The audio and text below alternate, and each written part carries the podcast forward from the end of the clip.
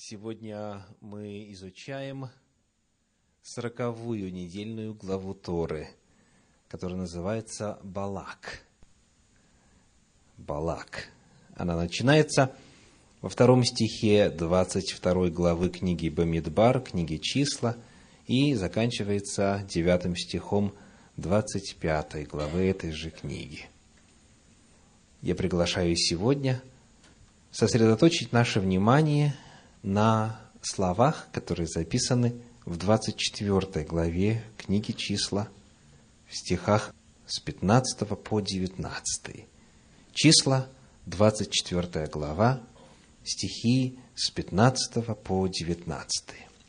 «И произнес притчу свою и сказал, говорит Валаам, сын Виоров, говорит муж с открытым оком – говорит слышащий слова Божии, имеющий ведение от Всевышнего, который видит видение всемогущего, падает, но открыты очи его. Вижу его, но ныне еще нет. Зрю его, но не близко. Восходит звезда от Иакова, и восстает жезл от Израиля – и разит князей Маава, и сокрушает всех сынов Сифовых. Едом будет под владением, Сиир будет под владением врагов своих, а Израиль явит силу свою.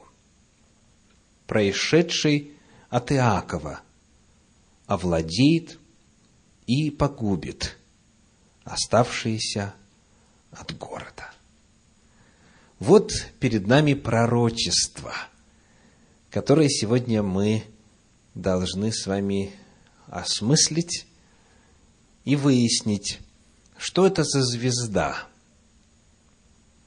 в связи с чем она должна появиться, когда это пророчество исполнилось, на что этот отрывок который указывает – в одном из раввинистических сочинений мы читаем, что в связи с рождением Авраама, патриарха, на востоке появилась звезда, которая пожрала другие четыре звезды, светившиеся в четырех странах неба. Мидраш рассказывает, что рождение Авраама предвещало вспыхнувшая тогда новая звезда, которую увидел царь Немрод, после чего ему стало ясно, что миру язычества придет конец. Впервые в истории израильского народа, согласно дошедшим до нас документам, раввинистическим толкованиям, мидрашам, звезда появилась накануне рождения Авраама. Там упоминается и царь, упоминаются и опасения по поводу рождения Авраама, и много интересных деталей, которые описывают время на 400 лет, предшествующие времени произнесения этого пророчества. То есть, когда говорит Валаам, может ли он иметь в виду Авраама, патриарха? Вряд ли, потому что он говорит, вижу его, но ныне еще нет, зрю его, но не близко. То есть, когда-то в будущем, в отдалении по времени взойдет звезда, и некто появится. Но, тем не менее, Интересно отметить тот факт, что вот в Мидрашах есть такое интересное описание времени рождения Авраама, которое было связано с появлением новой звезды. И это было предзнаменованием наступления новой эры для человечества. Итак, Авраам ассоциируется и связан в истории израильского народа со звездой. Какие еще в ответ на вопрос о том, к чему привязать вот это повествование, какие еще личности также могут быть сегодня приведены. Вот что пишет в качестве комментария на этот отрывок Раши. Он говорит, это Давид –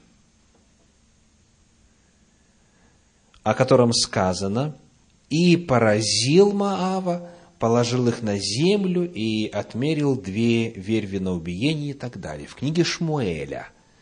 В данном случае это вторая книга Самуила, в русском синдальном переводе это вторая книга царств. Вторая книга царств, восьмая глава, первые два стиха. Читаем. Вторая царств, восьмая глава, первые два стиха. После сего Давид поразил филистимлян и смирил их, и взял Давид Мефек Гаамма из рук филистимлян и поразил мавитян. И смерил их веревкой, положив их на землю, и отмерил две веревки на умершление, одну веревку на оставление в живых. И сделались мавитяне у Давида рабами, платящими дань. Пророчество – о звезде, которая восходит, и о жезле, который разит, разит кого? Маава. Так? То есть, в действительности, в 17 стихе 24 главы книги «Числа» сказано, что он разит князей Маава. И потому, когда исследователи рассматривают историю записанную в Священном Писании, задают вопрос, кто же поразил Маава, то ответ, как пишет, например, комментарий Санчина, по всей видимости, речь идет о Давиде, который был первым царем Израиля, нанесшим тяжелое поражение Мааву. Потому полагают, что вот в жизни царя Давида это пророчество – исполнилось. Он поразил Маава и сокрушает всех сынов Сифовых, сказано в пророчестве. Объясняя эту часть, комментарий Санчина говорит, возможно, что речь идет об одном из племен Маава, потому что был Сиф на заре истории человечества. О нем упоминает книга Берешит, книга Бытие еще в 4 главе, еще до потопа – был праведный потомок Адама. Ясно, что не о нем идет речь здесь, и считается, что Сиф – это одно из племен в колене Маава. Дальше мы находим в 18 стихе, что Едом будет под владением. Сиир будет под владением врагов своих, а Израиль явит силу свою. Это был 18 стих 24 главы книги «Числа». 19 стих говорит, «Произошедшее от Иакова овладеет и погубит оставшиеся от города». И вновь, вначале давайте вспомним, что такое Сиир и Едом, и имеют ли эти два слова какую-то взаимосвязь. Сиир и Едом – кто силен в географии Святой Земли и окрестностей? Книга Берешит, Бытие, 32 глава, 3 стих. Бытие 32.3. «И послал Иаков перед собой вестников к брату своему Исаву в землю Сиир в области Едома». То есть Едом и Сиир – это обозначение того же самого географического места. Итак, пророчество о том, что идумеи или едомляне также будут потомкам Иакова побеждены. Когда это исполнилось? Вновь обращаемся к истории Давида. Вторая книга царств, восьмая глава, 14 стих. Вторая царств 8.14. «И поставил он охранные войска в Идумее, во все Идумеи поставил охранные войска, и все идумеяне были рабами Давиду, и хранил Господь Давида везде, куда он не ходил. Итак, что пророчество гласило? Едом будет под владением, Сир будет под владением врагов своих, а Израиль явит силу свою. Исполнилось? Исполнилось. А вот эта фраза в 19 стихе 24 главы книги «Числа», что произошедший от Иакова овладеет и погубит оставшийся от города, Ибн Эзра эту фразу понимал так. В данном случае слово «ир» – город, имя собирательное, и стих говорит об уничтожении жителей всех городов Эдома. Возможно, что имеются в виду те события, которые описаны в книге Млахим, в первой книге Млахим, это по-нашему будет третья книга царств, одиннадцатая глава. Давайте прочитаем. Третье царство, одиннадцатая глава, стихи 15 и 16. Когда Давид был в Идумее, и военачальник Иоав пришел для погребения убитых и избил весь мужеский пол в Идумее, ибо шесть месяцев прожил там Иоав и все израильтяне, доколе не истребили всего мужеского пола в Идумее. Итак, в связи с Авраамом в исторических документах сохранилась информация о звезде. В связи с Давидом в Священном Писании рассказывается об исполнении пророчеств о поражении Моава и о владении над Едомом. То есть Давид явно причастен к исполнению этого пророчества. Однако, было ли что-нибудь в истории Давида, связанное со звездой? Есть ли в Библии описание о звезде Давида в то время, когда Давид жил? Нет. Нет. То есть в повествовании Танаха звезда перед появлением или во время жизни Давида не фигурирует никак. Это означает, что пророчество исполнилось отчасти. Часть этого пророчества исполнилась в дни Давида. Но в связи с рождением Давида, его жизнью, ничего не говорится о звезде, а значит, эта часть пророчества продолжала ожидать своего исполнения. Какие еще личности в истории народа Божия были связаны с появлением звезды? Давайте посмотрим на историю, которая записана в комментарии вот на этот отрывочек, в комментарии Санчина, в классическом иудейском комментарии. Во времена правления римского императора Адриана – произошли события, которые заставили по-новому осмыслить этот свиток Торы. 132-135 годы ознаменовались невиданным по своему размаху восстанием евреев против Римской империи. Имеется в виду, естественно, 132-135 годы нашей эры возглавил восстание Бар-Кохба, что означает «сын звезды» на арамейском. Мудрецы Торы поддерживали это восстание до тех пор, пока его руководитель сохранял высокий духовный уровень.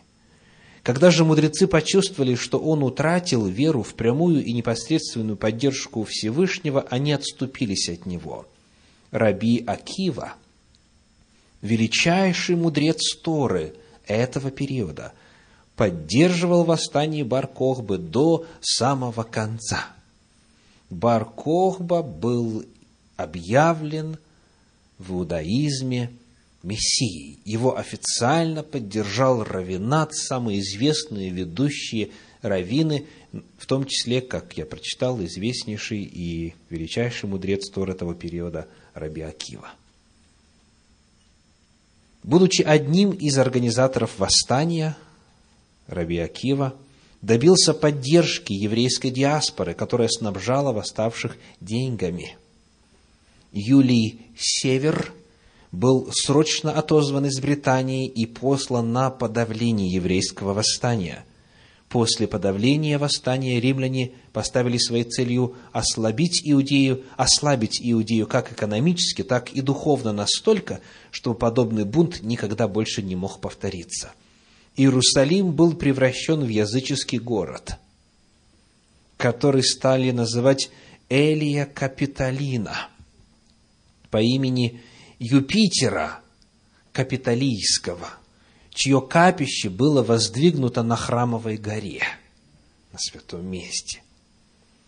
Евреям под страхом смертной казни запрещалось приближаться к городу. Баркохба погиб, обороняя последний оплот восставших город Бейтар. В действительности, во втором веке нашей эры снова – ожило пророчество 24 главы книги «Числа». И Баркохба избрал такой титул «Сын звезды» именно потому, что об этом говорится непосредственно в Торе. Это титул именно, не имя. Однако, за исключением присвоения титула «Сын звезды», в истории Баркохбы ничего нет о звезде. В дошедших до нас исторических документах, в документах иудаизма и в документах римлян о звезде информация отсутствует. Авраам, Давид, Баркохба. Какие еще личности – в истории народа Божия были связаны с этим пророчеством. Вот что пишет по поводу того, на кого указывает это пророчество, Раши в своем комментарии. Он говорит, цитирую, «И говорится это о царе Машиахе, ибо о нем сказано, и властвовать будет от моря до моря. Книга Псалтири, 71 глава, 8 стих. Псалом 71, 8. И не будет уцелевшего из дома Эсава, Авдия, пророка. Книга, 1 глава, 18 стих. Авдия 1, 18. То есть, 71 псалом в иудаизме считают мессианским псалмом – это указание на Машеха, равно как и 18 стих 1 главы книги пророка Авдия. Согласно комментарию Раши, это пророчество о звезде, которая восходит от Иакова, восстает жезл от Израиля. Это пророчество о Машехе, о Мессии, о помазаннике. По этому поводу в своем исследовании «Жизнь Иисуса»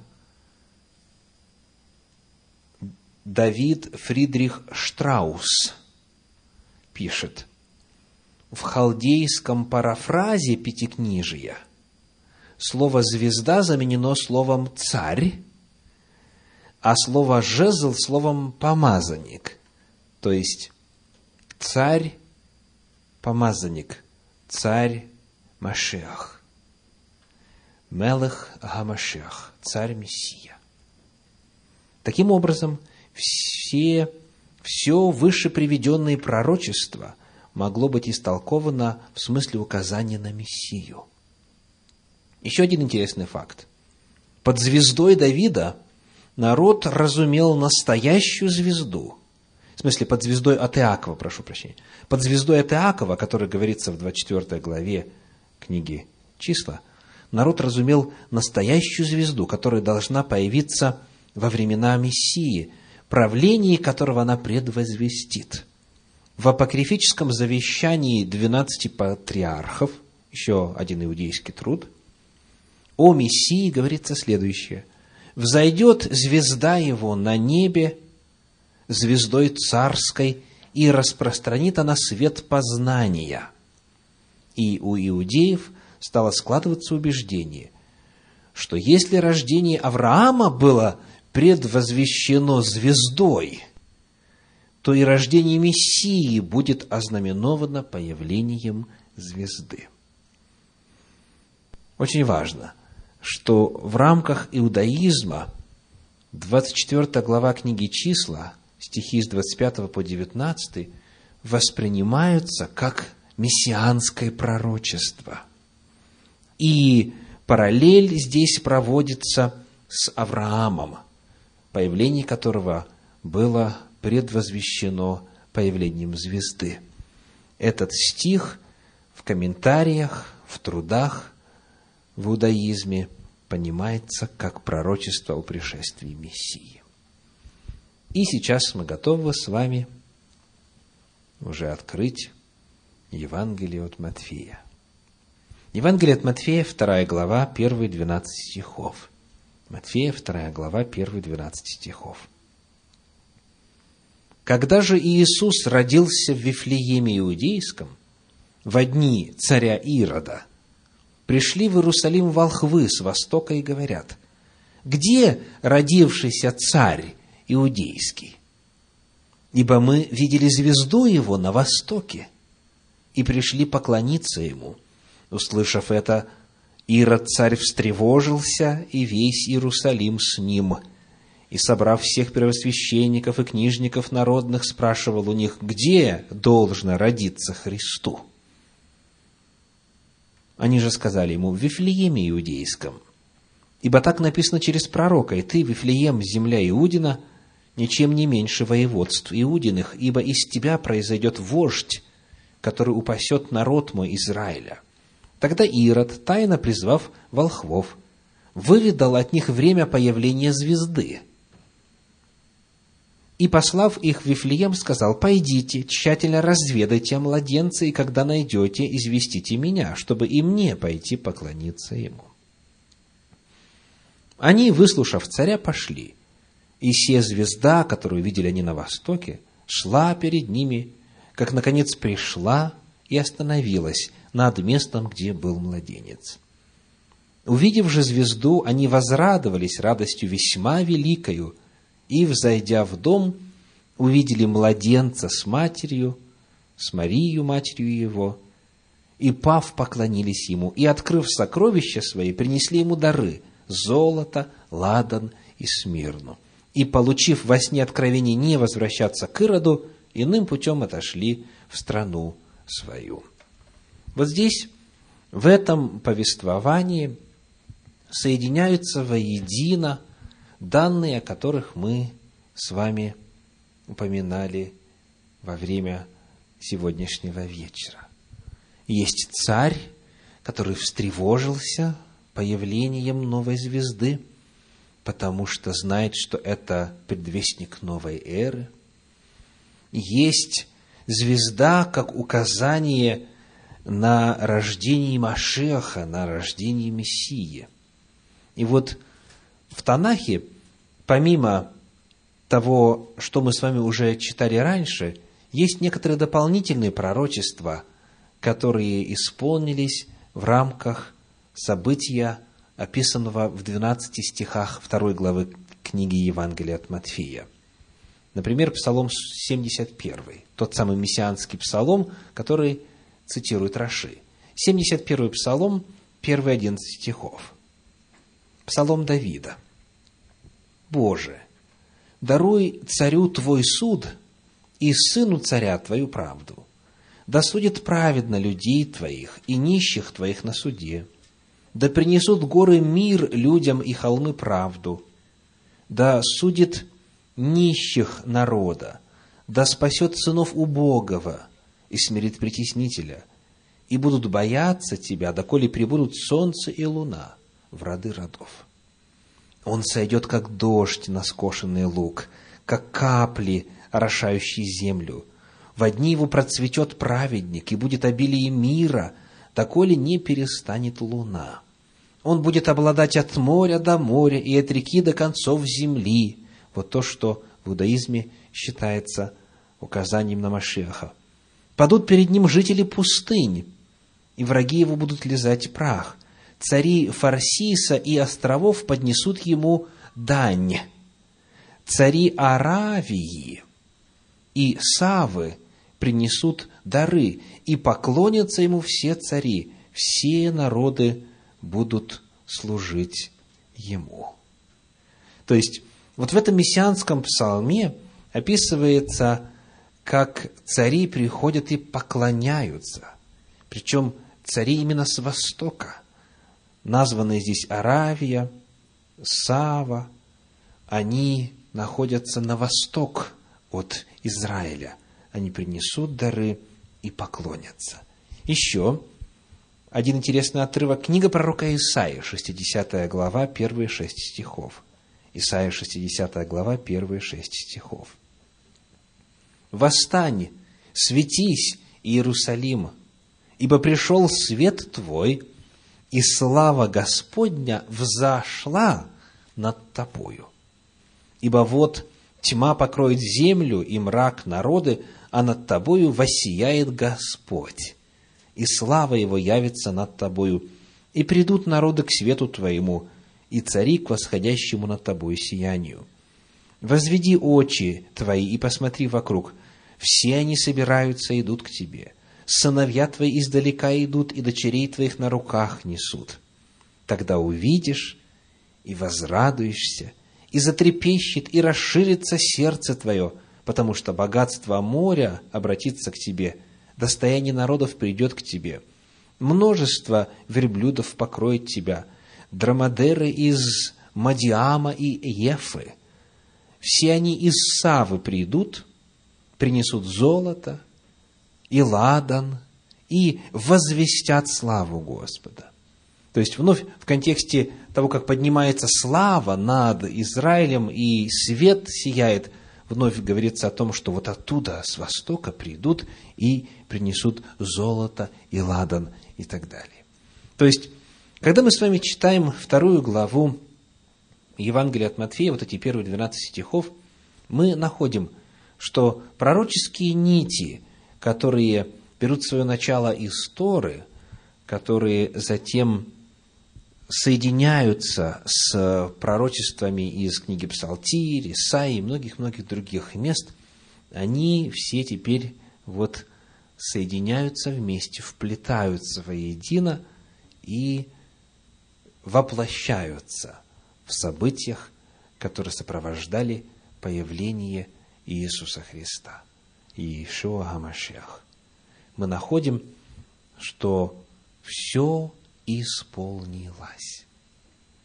Давайте посмотрим теперь повнимательнее на то, откуда пришли эти мудрецы. Откуда? С востока. По пророчеству откуда должны были прийти? С востока.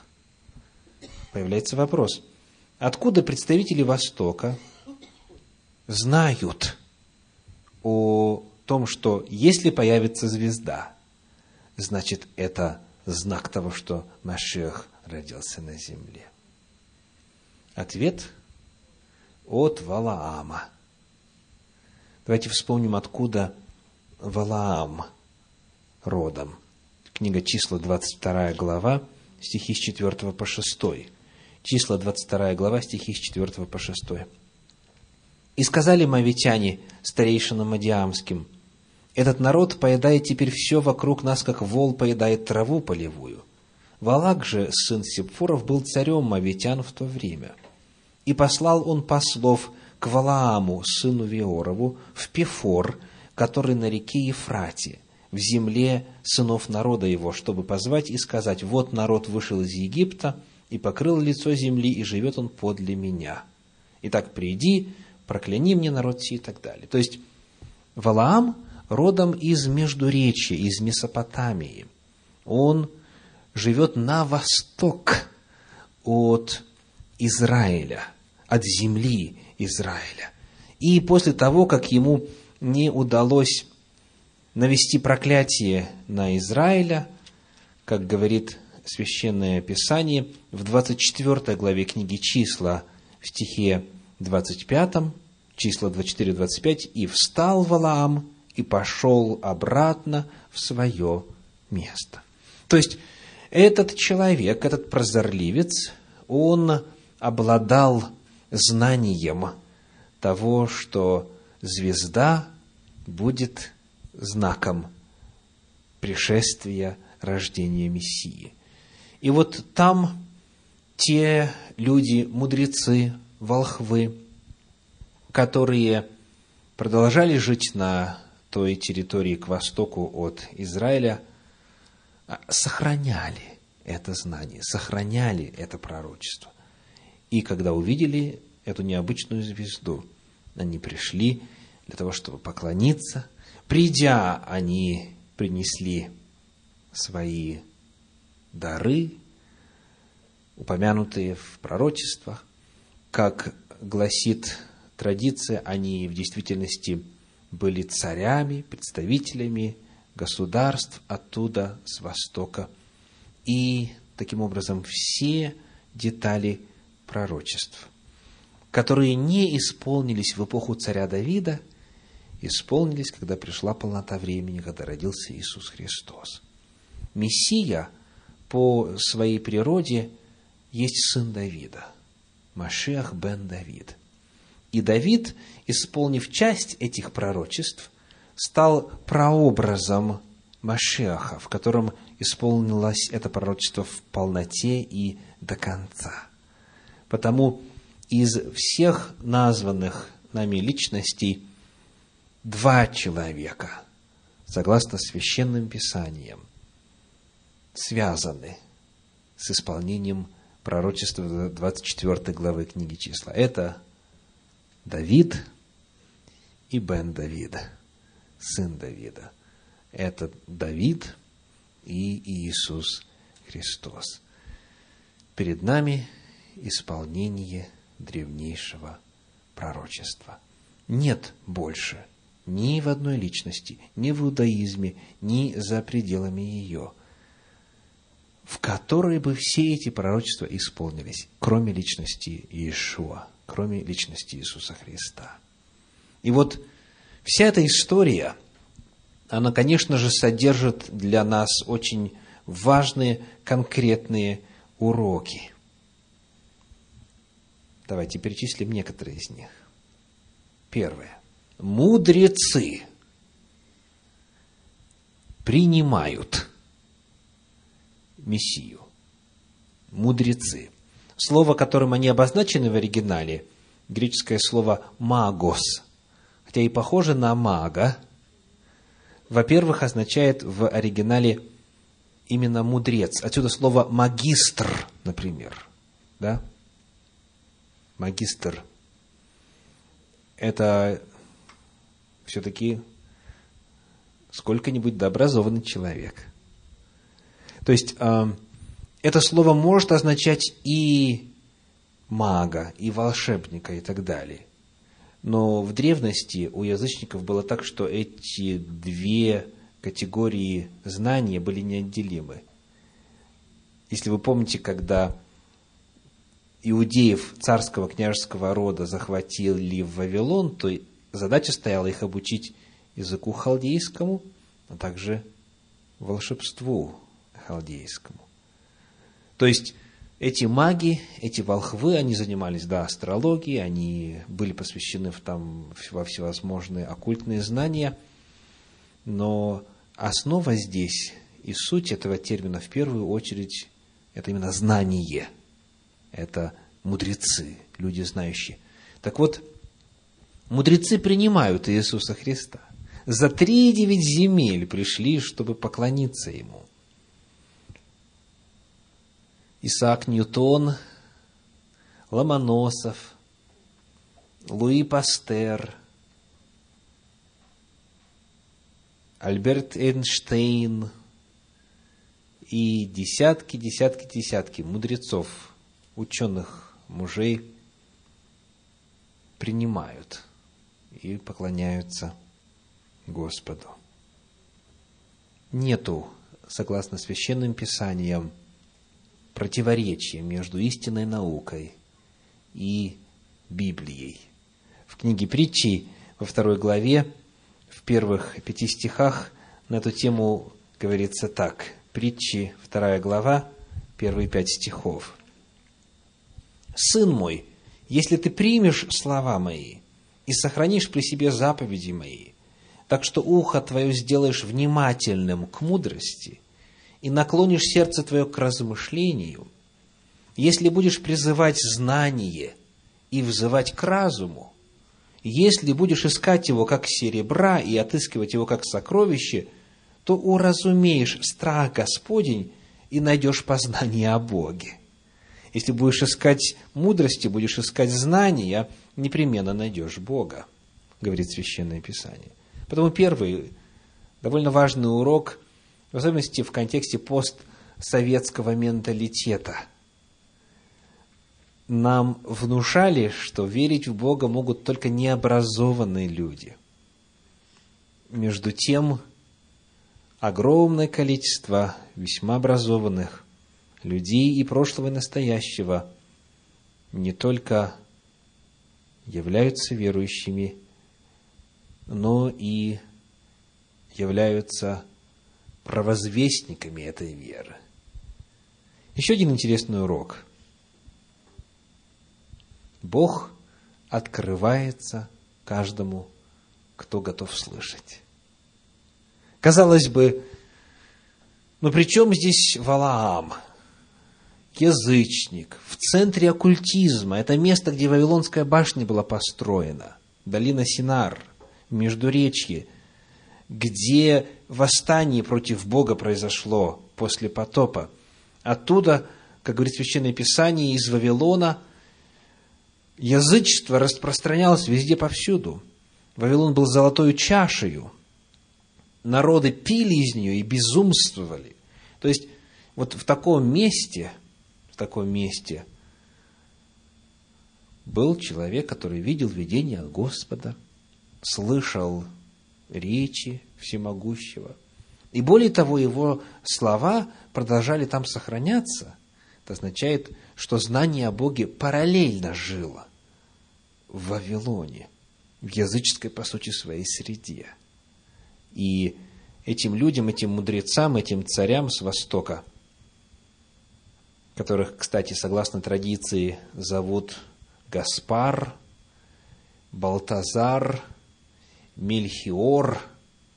Господь посылает непосредственное откровение, говорит, не возвращайтесь к Ироду, потому что он вас обманывает. И получив во сне откровение, они идут назад. То есть они не только по знакам, по пророчеству, по Писанию ориентируются, у них живая связь с Богом. Он во сне к ним обращается и говорит. Потому очень важная истина. Книга Деяний апостолов, 10 глава, стихи 34 и 35. Деяния апостолов, 10 глава, стихи 34 и 35. Петр отверз уста и сказал, «Истинно познаю, что Бог нелицеприятен, но во всяком народе, боящийся Его и поступающий по правде, приятен Ему». Как замечательно звучит. «Во всяком народе, боящийся его и поступающий по правде приятен ему. Конечно же, знание о Боге, как в случае с Валаамом, не обеспечило ему послушание Богу. Он прельстился возможностью наживы и все-таки пошел против Бога, о чем мы подробно исследовали Библию в минувшем году годичного круга изучения Торы, когда изучали историю Валаама. Но, тем не менее, знание о Боге существовало. Были люди близкие к Богу параллельно израильскому народу, этнически с ним не связанные. И это всегда важно помнить. Библия от Торы до посланий, до книги Откровения, рисует в основном нам одну историю. Историю в основном одного народа. главным образом. Потому что в рамках этого народа Машиах явился. Но помимо этого народа, множество народов есть на земле, и все эти народы Божьи.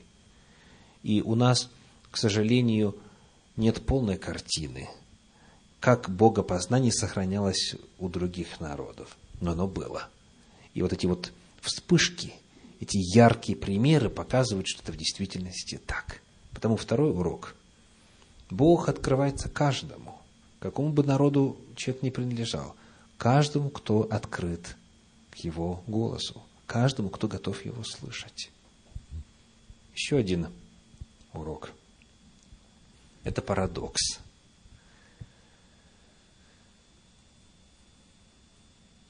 Потребовались язычники,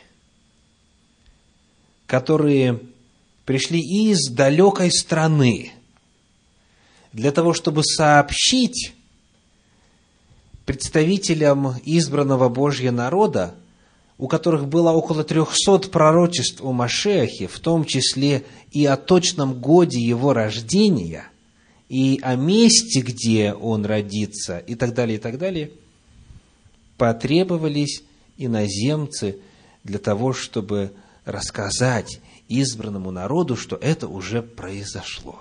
Что, оказывается, звезда уже взошла, что царь уже родился, что мессианская эра уже наступила. Это парадокс. И, соответственно, страшный для каждого из нас урок. Владение сокровищами священного писания – вовсе не обязательно означает использование этих сокровищ. То есть, вы можете жить рядом с кладезем и влачить жалкое существование. Имея все знание и все пророчества, есть опасность пропустить время их исполнения. И все мы, ожидающие пришествия Мессии на землю во второй раз для установления царствия своего, в этом отношении также уязвимы. Зная пророчество, пророческие схемы и так далее, будем внимательны, чтобы не пропустить, чтобы не пришел кто-то далеко не так близко знакомый со священным писанием, чтобы нам сказать, что, братья и сестры, пора пора. Итак, вот эта вот тема, что язычники знают, сообщают народу Божию, а народ пребывает в неведении, хотя в принципе знает. Вот этот вот парадокс, он каждому из нас должен стать уроком. Итак, сегодня перед нами – сороковая недельная глава Торы, из которой мы исследовали небольшое пророчество из 24 главы книги «Числа», стихи с 15 по 19. Да благословит Всевышний каждого из вас. Аминь.